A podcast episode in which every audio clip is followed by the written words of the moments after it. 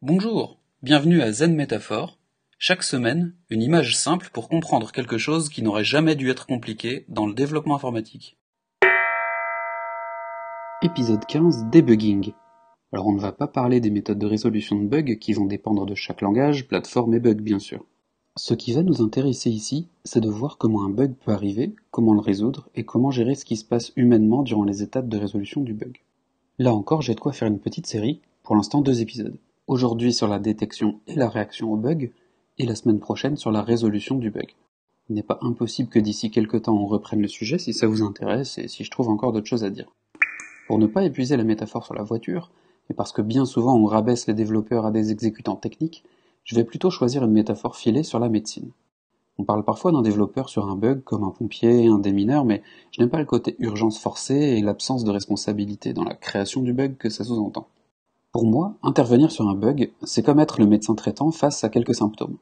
On pourrait dire chirurgienne, mais j'aime moins l'aspect d'intervention, certes d'une haute technicité, mais ponctuelle, mais on oublie un petit peu l'image de la santé générale, et à résoudre les urgences une par une, c'est un peu trop facile d'oublier de prendre du recul je suis obligé de commencer par la définition du mot bug, la plus générale qui soit. C'est quelque chose d'inattendu ou de néfaste qu'on attribue à tort ou à raison à votre système. Et donc la cause la plus générale qui soit, c'est qu'un postulat sur lequel vous vous basiez n'est plus valide en ce moment.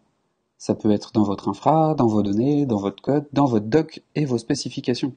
Pour être clair, il y a quelque chose de physiquement cassé, hein, comme la connexion Internet, le serveur ou simplement l'électricité, ça peut être quelque chose de mal tourné dans l'environnement, configuration, dépendance. Ça peut être quelque chose de différent de vos attentes dans les données, parce que ça peut casser un algo. Ça peut être, et on y pense moins, quelque chose de mal exprimé dans votre documentation. Ça coince des gens qui dépendent de vous. Ça peut être aussi qu'on n'est pas très clair dans les messages d'erreur ou les options qu'on propose. Vous perdez votre utilisateur qui est tout à fait en droit de croire que c'est un bug. Et ça peut être aussi un cas mal géré ou pas prévu dans les spécifications de départ ou encore quelque chose de dangereux dans la résolution hâtive d'un bug qui cause un autre bug. Ou enfin tout simplement c'est que votre code est en défaut. Le corps médical a le même problème. Les outils cassés, les prescriptions mal suivies parce que pas claires ou trop contraignantes, une situation imprévue, une combinaison de médicaments ou de maladies qui vont mal entre eux et qui font des conséquences désastreuses, tout ça peut arriver. Sans parler de l'environnement global du patient qui pourrait être toxique ou délétère, des mauvaises habitudes, des particules toxiques dans l'eau, peu importe, mais ça finit toujours pareil, quelqu'un va voir son ou sa médecin, qui est rarement la cause du souci, exige une solution rapide si possible, et le tout sous peine de conséquences, parfois dramatiques.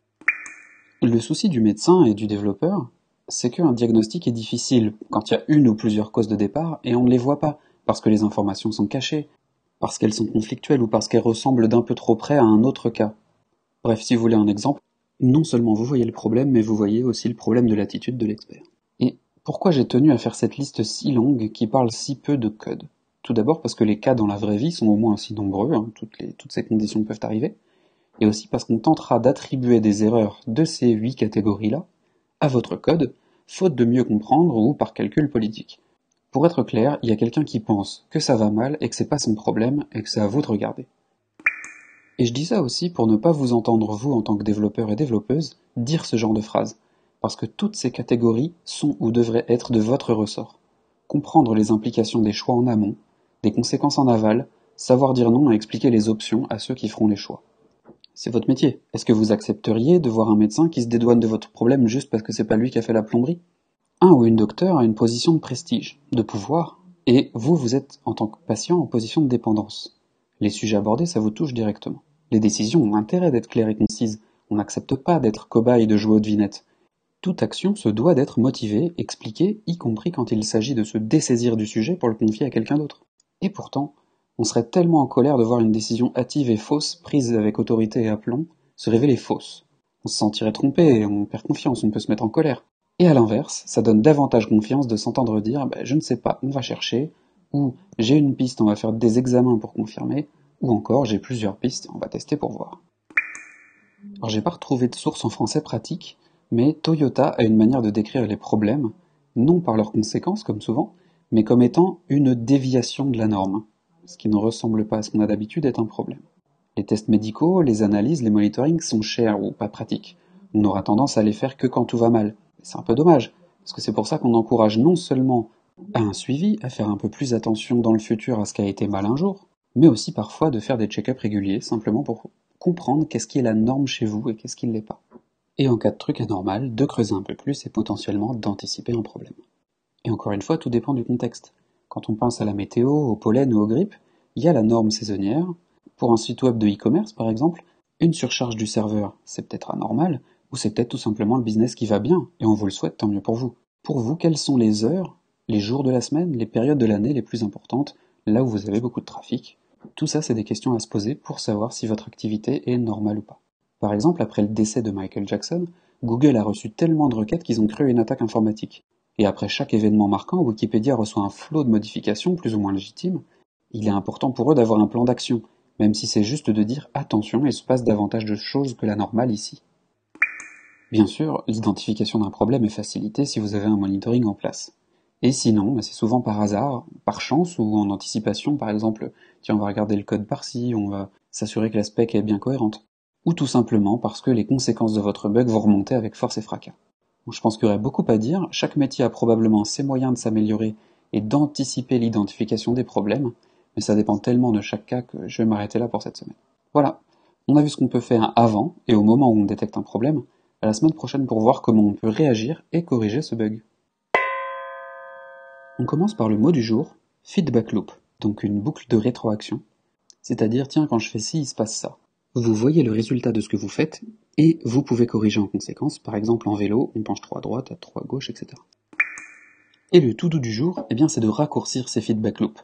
Il y a plein d'outils et de méthodes pour ça, que ce soit le TDD lui-même, donc commencer à développer en faisant les tests, ou tout simplement avoir des tests, ou tout simplement avoir euh, un langage typé, ce qui n'est pas le cas de Ruby, ou relire les specs, avoir les gens pertinents en réunion par exemple. Tout ça, ce sont des outils pour raccourcir les boucles de rétroaction, déjà pour s'assurer qu'il y en ait, et pour dire c'est bien, on a livré un truc, on a fait du boulot, et bien maintenant, est-ce que ça nous apprend des choses, est-ce que ça nous informe, et qu'est-ce qu'on va en tirer pour la suite? Et les liens du jour, donc le premier c'est The Toyota Way, donc les principes de management de Toyota, donc euh, comment on travaille, comment on fait pour éviter les anomalies, comment on détecte les anomalies, comment on fait pour s'améliorer pour ne plus avoir d'anomalies. Bref, je vous mets le lien de Wikipédia qui est très synthétique, c'est très sympa pour avoir une petite introduction, et puis c'est toujours bon pour la culture. Le deuxième lien du jour, c'est une image avec en gros la pile technique, le système d'un ordinateur sous Linux et tous les outils qu'on peut avoir pour les loguer, les monitorer, regarder un peu comment ça se passe.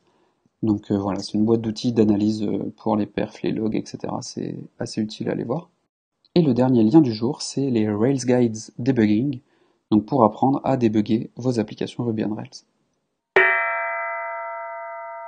Voilà, c'était Zen Métaphore. Plus d'informations sur zenmétaphore.net zenm4.net